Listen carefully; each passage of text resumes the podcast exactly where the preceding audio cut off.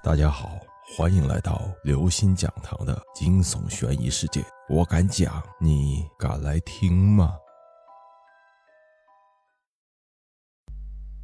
化妆师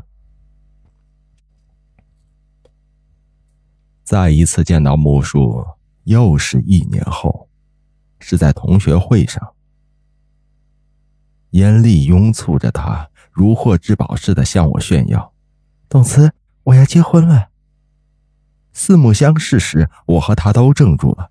好在我们足够机敏，没有令严丽怀疑。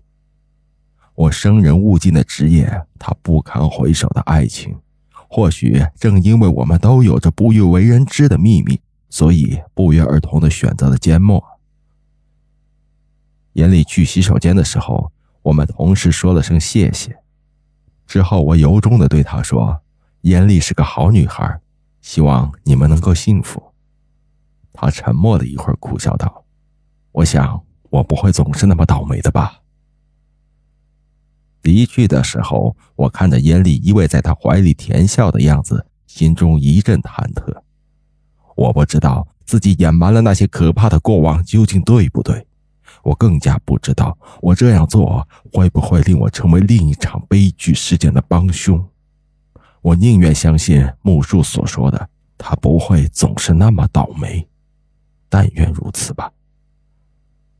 然而半个月后的一个雨夜。我又一次接到了木树的电话，他呜咽着对我说：“东子，严厉死了。”在那个鬼气森森的房间里，我见到了面目全非的严厉，躺在尸床上的他，浑身嵌满了寒光闪闪的鳞片，就像一尾被钉在案板上的鱼。他是在看电视的时候被突然降落的玻璃吊灯砸死的。我吸着冷气，简直不敢相信，这就是不久前甜美的向我展示幸福的那个艳丽。木树酒气熏天的瘫在地上，只会疯了似的傻笑。是我害了他，我是个魔鬼。他终于崩溃了。我去夺他手里的酒瓶，可是他却尖叫着弹开，蜷在角落里狂叫：“别碰我！”每一个碰我的女人都会死的。幽兰、小青、严厉，他们都被他带走。东子，你最好离我远一点。他是谁？我好奇的问。木叔没有回答，因为他已经精疲力尽的昏倒了。我从木树身上翻到身份证，然后请了一个人帮我将他扔进一辆出租车里。身份证上的地址是在郊区，那是一栋别致气派的独立小楼，亮着灯，证明屋里有人。我摁响门铃，片刻后门开了，一个坐在轮椅上的清秀女孩出现在我面前。她长了一张跟木树极其相似的脸，应该是她的妹妹。我们一起将烂醉的木树拖到了客厅的沙发上。在我替木树清理脸上的垃圾时，女孩突然悠悠的对我说：“我哥哥是不是很帅？